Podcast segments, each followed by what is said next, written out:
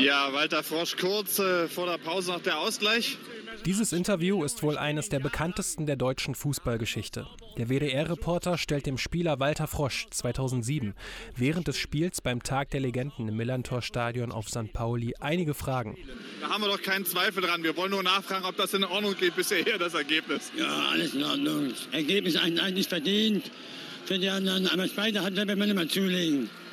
Was haben Sie denn da unten in Ihrem äh, Stutzen drin? Zigaretten. Bitte? Zigaretten. Jetzt erstmal eine durchziehen? Nachher. Äh, ne, Warum haben Sie es dann mit auf dem Field? Ich, ich bin schnell eingewechselt worden, da habe ich sie noch dabei gehabt. Okay, danke schön. Bitte. Fast 16 Millionen Mal wurde sich dieses Video inzwischen auf YouTube angeschaut, auch von Trainer Jürgen Klopp, der das im Mai 2013 während einer Pressekonferenz, damals noch als Trainer von Borussia Dortmund, unter Beweis stellte, als ihn Eva Mühlenbäumer vom ZDF fragte, Was hatte Walter Frosch im Stutzen? Das mit den Schienbeinschoner weiß ich nicht, das mit den Kippen, da bin ich mir sicher. Also aber kann man, wenn man Kippen drin hat, auch noch Schienbeinschoner drin haben? Oder funktionieren Kippen als Schienbeinschoner? Aber es sind Kippen gewesen, auf jeden Fall. Ja, Walter Frosch hat Kippen im Stutzen gehabt, äh, für alle Fälle. Walter Frosch ist ein ehemaliger Spieler von St. Pauli, dem man heute allerdings auch ansieht, dass er häufiger in die Stutzen gegriffen hat. und Klopp geht dann mit seinem damaligen BVB-Pressesprecher Sascha Fligge noch härter ins Gericht. Sascha, überleg gerade, wer ist Walter Frosch? Kannst du mal bitte den Raum verlassen, wenn du das nicht weißt? Damit hier niemand von euch den Raum verlassen muss, schauen wir nun auf das Leben von Walter Frosch zurück. Ein Leben der Extreme mit ganz vielen Höhen und ganz vielen Tiefen. Das hier ist die Geschichte von Walter Frosch. Eine Geschichte, über die man sagen kann, Die Geschichte ist vielleicht wahr. Andererseits könnte sie auch Fantasie sein. Yeah Fußball, der Podcast mit Daniel Kultau.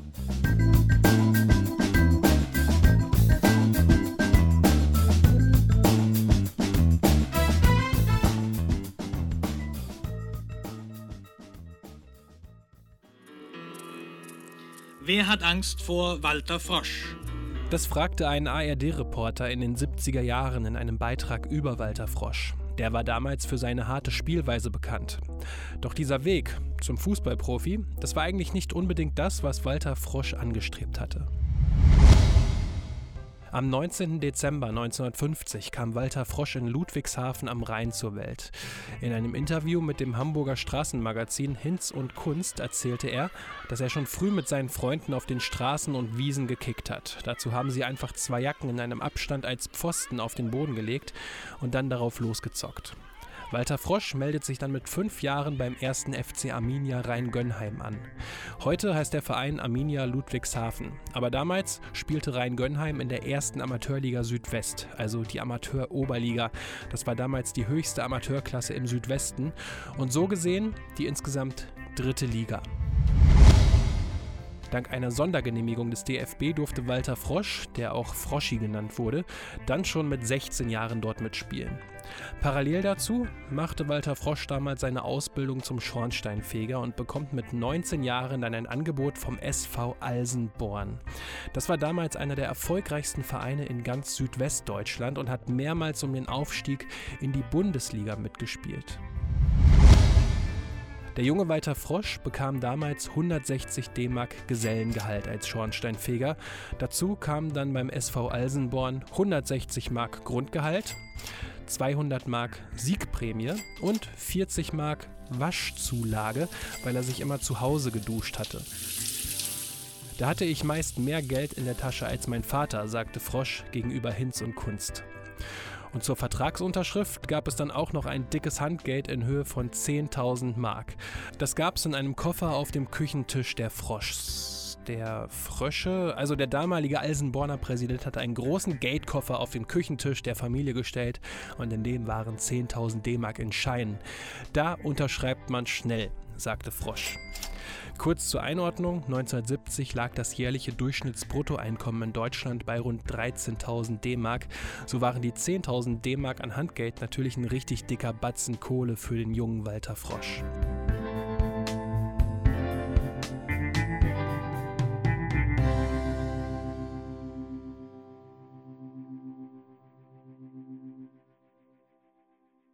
Beim SV Alsenborn macht sich dann aber schnell ein Ruf breit. Und zwar, dass Walter Frosch ein Treter wäre.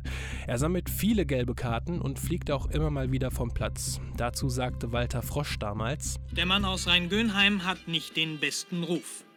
Sein Verhalten auf dem Spielfeld trug ihm in der Presse Attribute ein wie Frosch der Treter, Frosch der Gelbe oder Treter der Liga. Trainer, das sagen zwar viele Gegenspieler oder auch die Zuschauer, dass ich ein Trainer bin, aber wenn einer ein bisschen Ahnung vom Fußball spielt, sieht er das war schon, dass ich kein Trainer bin. Ob Ahnung vom Fußball oder nicht, einige Fans hatten damals aufgrund Walter Froschs Spielweise so einen Hals auf ihn, dass sie Frosch mit Eckfahnen angriffen. Das erzählte Walter Frosch in einem NDR-Interview dazu. Ich bin als ehemaliger Ludwigshafener natürlich, wollten sie mir an die, an die Wäsche gehen und da habe ich halt eben ja, 15 Freunde angerufen, die mir dann Begleitschutz aus dem Stadion gegeben haben. Was waren das für Freunde? Das waren alles Motorradgänge. Neben seiner harten und teilweise aggressiven Spielweise war Walter Frosch damals aber auch schon ein Spieler, der auch abseits des Platzes unterwegs war. Er rauchte Kette, teilweise bis zu 60 Fluppen am Tag, traf gerne Menschen, besuchte die Kneipen und liebte das Bier. Später sagte er mal, mein schwerster Gegner war immer die Kneipe.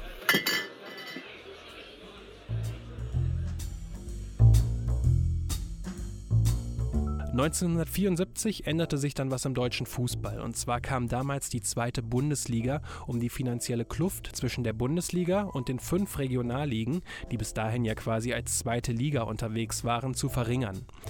Für diese zweite Liga bekam der SV Alsenborn aber nach langem Hin und Her, unter anderem gab es da einen Rechtsstreit mit dem ersten FC Saarbrücken, keinen Zuschlag. Die wirtschaftlichen Voraussetzungen waren zu schlecht.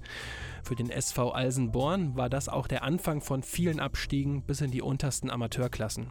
Für Walter Frosch ging es dafür 1974 dann zum ersten FC Kaiserslautern. Er unterschrieb bei den Pfälzern einen Vertrag, doch unterschrieb nur wenige Wochen später auch einen zweiten Vertrag beim FC Bayern München. Ausgerechnet die Kaiserslauterner Legende Fritz Walter gab dem FC Bayern damals den Tipp, sich Walter Frosch mal genauer anzuschauen. Und das tat der damalige Bayern-Manager Robert Schwan und verpflichtete ihn mit dem Hintergedanken, wenn wir Kaiserslautern etwas mehr Geld geben, dann werden wir ihn schon frei bekommen. Der FCK gab ihn aber nicht frei. Walter Frosch trainierte aber trotzdem schon beim FC Bayern mit. Er teilte sich damals also die Kabine mit Spielern wie Sepp Meyer, Franz Beckenbauer, Gerd Müller, Katsche Schwarzenbeck oder auch Bulle Roth. Das war damals eben der FC Bayern, der zwischen 1974 und 1976 dreimal in Folge den Pokal der Landesmeister gewonnen hat.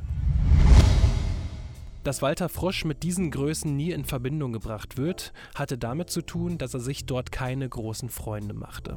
Jupp Kappelmann gab er mal eine Ohrfeige, weil er ihm blöde kam, und mit Trainer Udo Lattek legte er sich auch an. Während eines Trainings fragte Lattek Froschi, warum er nicht mit links flanken würde. Daraufhin sagte Frosch, weil es die anderen auch nicht machen.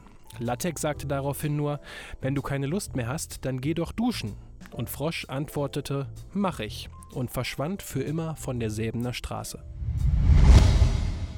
Weil Frosch jedoch zwei Verträge unterschrieben hatte, ermittelte der DFB gegen Frosch. Der sagte dazu den Vereinen nur, ihr habt mich in diese Schwierigkeiten gebracht, also holt mich auch wieder raus und flog erstmal nach Mallorca, um sich in El Arenal davon zu erholen. Schlussendlich bekam Walter Frosch eine viermonatige Sperre aufgebrummt und spielte danach wieder für den ersten FC Kaiserslautern. Dort fiel er dem damaligen Nationaltrainer Jupp Derwal so positiv auf, dass er ihm sagte, dass er bei weiteren guten Leistungen für die B-Nationalmannschaft spielen könnte.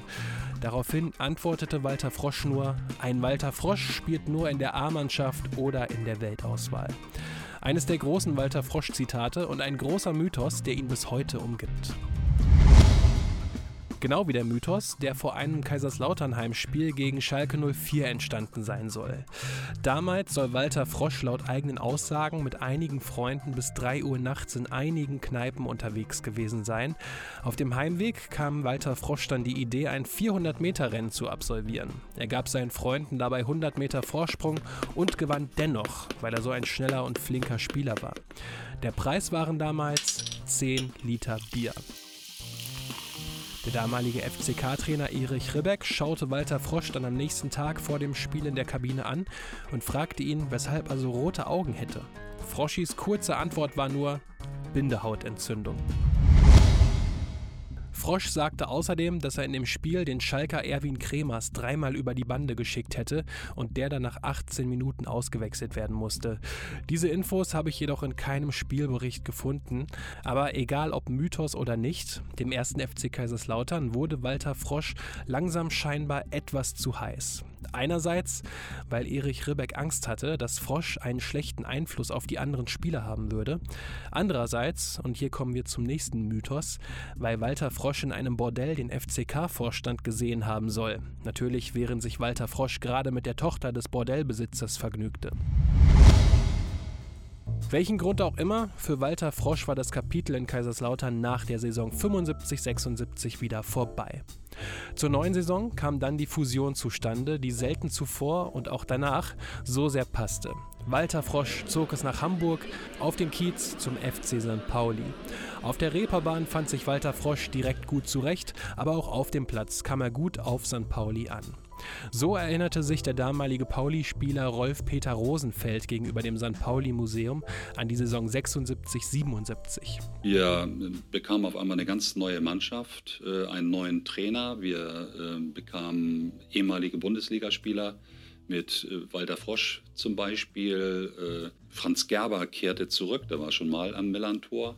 St. Pauli hatte richtig was vor. Es ging schlecht los, war eine neu zusammengestellte Mannschaft lief nicht so viel, alles so unruhig noch. Und, äh, aber irgendwann im Herbst flutschte das und dann haben wir ja unsere unglaubliche Serie von 27 ungeschlagenen Spielen in Folge äh, hingelegt.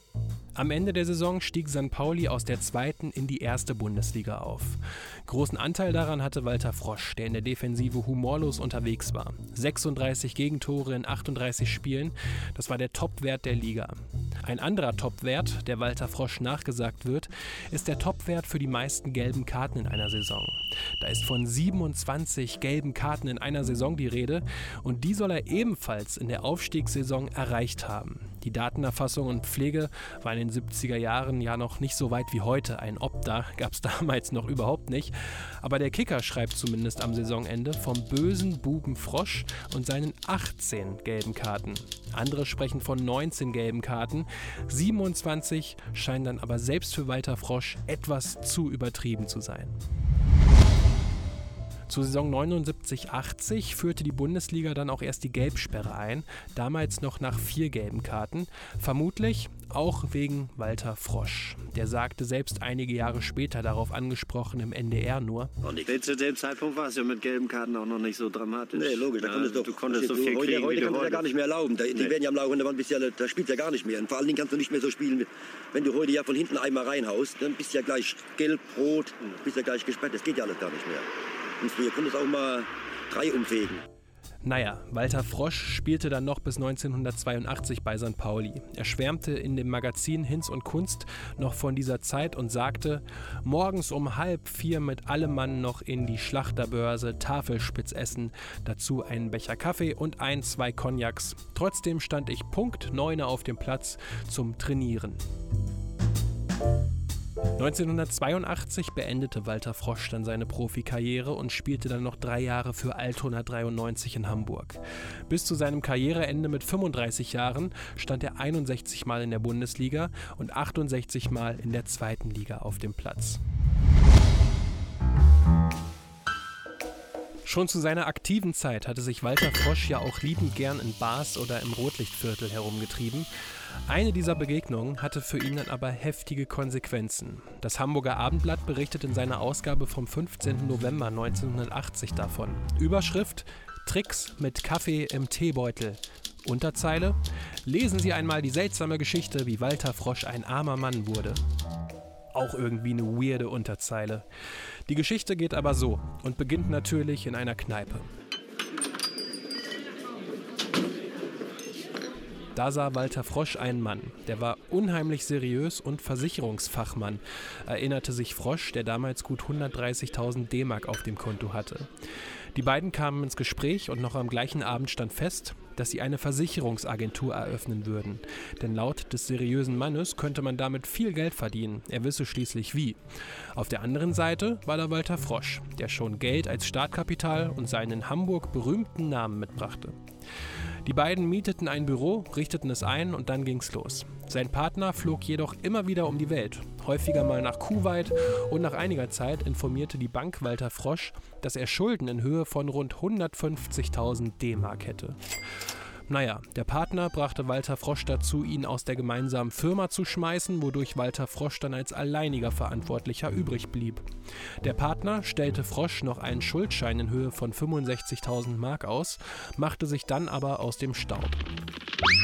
Für die Schulden standen dann viele Mitglieder von St. Pauli und andere Leute gerade, die Frosch in Kneipen und Bars kennengelernt hatte. Aber Walter Frosch sagte auch, dass er ihnen alles bis auf den letzten Pfennig zurückzahlen wolle. Also hatte Walter Frosch damals schon neben seiner Profizeit in einem Hamburger Edeka gearbeitet und nach seiner Karriere sogar seinen BMW 2500 für 3500 Mark verkauft. Ich hätte vor den Schulden ja auch abhauen können, wie andere auch, aber als Verteidiger habe ich gelernt, dem Gegner entgegenzutreten. Vielleicht fragen sich jetzt einige von euch, wieso der Artikel Tricks mit Kaffee im Teebeutel hieß. Der Artikel schließt mit der Info ab, dass Walter Frosch 40.000 Mark in eine Erfindung investiert hätte. Kaffee im Aufgussbeutel. Sollte sich der Kaffee im Aufgussbeutel durchsetzen, wäre Walter Frosch ein gemachter Mann. Doch von dem Erfinder hatte Walter Frosch zum Zeitpunkt des Interviews auch irgendwie schon länger nichts mehr gehört, sagte er.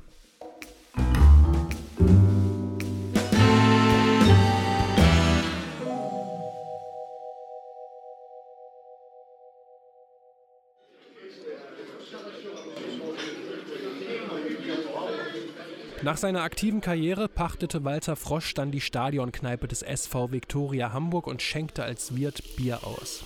Ein Umfeld, in dem er sich wohlfühlte, denn auch viele ehemalige Paulianer kamen immer wieder zu Besuch, um sich die alten Geschichten immer wieder anzuhören.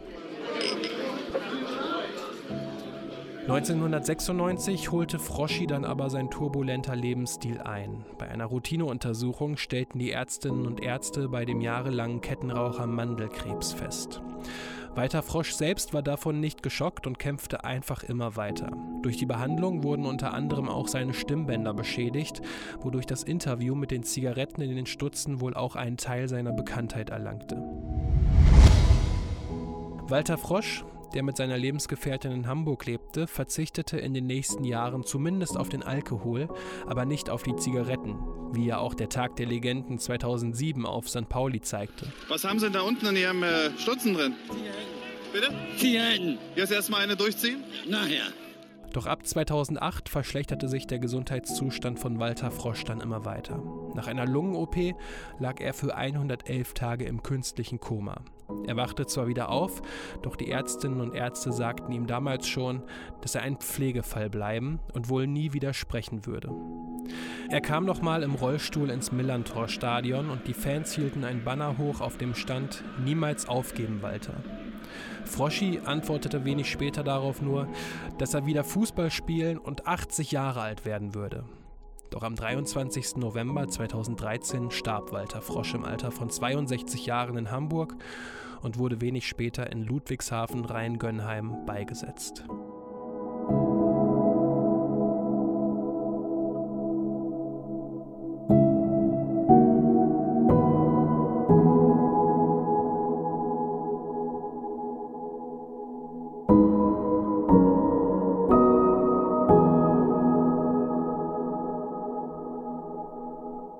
Einfluss, den dieser kauzige Zweikämpfer auf andere Menschen hatte, war riesengroß. Nach seinem Tod hängten die Pauli-Fans ein Banner auf, auf dem stand Auf eine letzte Zigarette und wählten ihn später sogar in die Jahrhundertelf des Vereins. Inzwischen gibt es Turniere, die nach ihm benannt sind. Sogar eine Band nennt sich Walter Frosch. Es gibt so viele Geschichten über ihn, die erzählt werden und Anekdoten ohne Ende, wie die hier zum Beispiel vom ehemaligen Pauli-Spieler Hansi Bargfrede. Mein damaliger Kollege und ja auch Legende, St. Pauli-Legende Walter Frosch, äh, wir hatten das dann auch nicht so mit dem Laufen und so. Hansi, lass die mal vorweglaufen, wir, wir bestellen uns gleich ein Taxi. Und dann sind wir zur Seite. Er war auch Raucher. Er rauchte dann noch mal eben eine Marlboro. Wir an die Straße ran und ein Taxi geholt. Wir dann knapp ans Ziel gefahren, ein bisschen gewartet im Taxi, weil es war ja kalt draußen. Und sagt, komm, lass uns noch mal das Alsterwasser schön ein bisschen Wasser ins Gesicht schmieren, damit wir, ne, gucken mal, wenn die anderen sind. Und dann machen wir noch einen kleinen Spurt und dann sind wir ins Ziel eingelaufen. Ne? Das haben wir drei, vier Mal gemacht. Nicht? Also, ja, das ist äh, auch eine Erinnerung, die bei mir so im Kopf haften geblieben ist. Oder die hier von Butje Rosenfeld. Ich dachte, dass ich nicht richtig gucke, so vorm Spiel. Das war damals in, in Uerding. Ganz wichtiges Spiel gegen die Truppe von Friedhelm Funkel. Ich aufgeregt ohne Ende. Ich weiß gar nicht, wie oft ich auf dem Klo war. Äh, und dann sehe ich Walter Frosch da so völlig entspannt. Äh, damals auch schon. Aber ganz ruhig hat er seine Marlboro geraucht. Völlig entspannt. Und äh, der Trainer wird es auch gewusst haben hat ihn aber gelassen, weil, weil der Frosch immer Leistung gebracht hat. So viele besondere und skurrile Geschichten über Walter Frosch. Die Geschichte ist vielleicht wahr. Andererseits könnte sie auch Fantasie sein. Vielleicht trifft es das ganz gut, aber vielleicht ist es auch einfach gar nicht wichtig. Denn einen einzigen negativen Kommentar zu Walter Frosch habe ich während der gesamten Recherche nirgendwo gefunden. Wie es der NDR geschrieben hat, war es für Walter Frosch ein gesamtes Leben im Zweikampf. Gegen die Gegner und auch gegen sich selbst. Diese Zweikämpfe hat er auf und neben dem Platz stets mit so einer Ehrlichkeit geführt, dass er sich dadurch viele Freundinnen und Freunde gemacht hat. Sie alle waren sich am Ende einig, Froschi, bester Mann.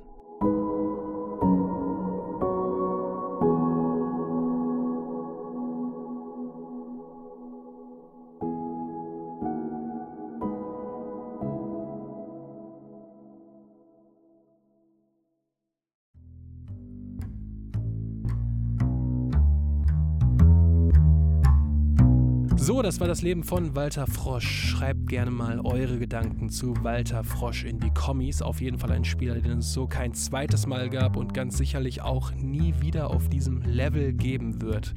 Mit Walter Frosch beende ich dann hiermit auch das Jahr 2023. Danke, dass ihr hier das ganze Jahr über zugehört habt. Ohne euch würde das hier wirklich keinen Bock machen. Ich werde dazu auch nochmal am 1. Januar eine Info-Episode veröffentlichen und darin unter anderem nochmal auf das Jahr zurückblicken. Da verliere ich dann noch mal ein paar Worte mehr dazu. Aber bis dahin erstmal nochmal vielen lieben Dank fürs Zuhören auf jeden Fall. Danke, dass ihr hier dabei gewesen seid und hoffentlich auch noch weiterhin viel Spaß an ihr Fußball haben werdet. Ich wünsche euch natürlich auch frohe Weihnachten, schon mal einen guten Rutsch ins neue Jahr und bleibt alle gesund. Macht's gut und bis zur nächsten Episode.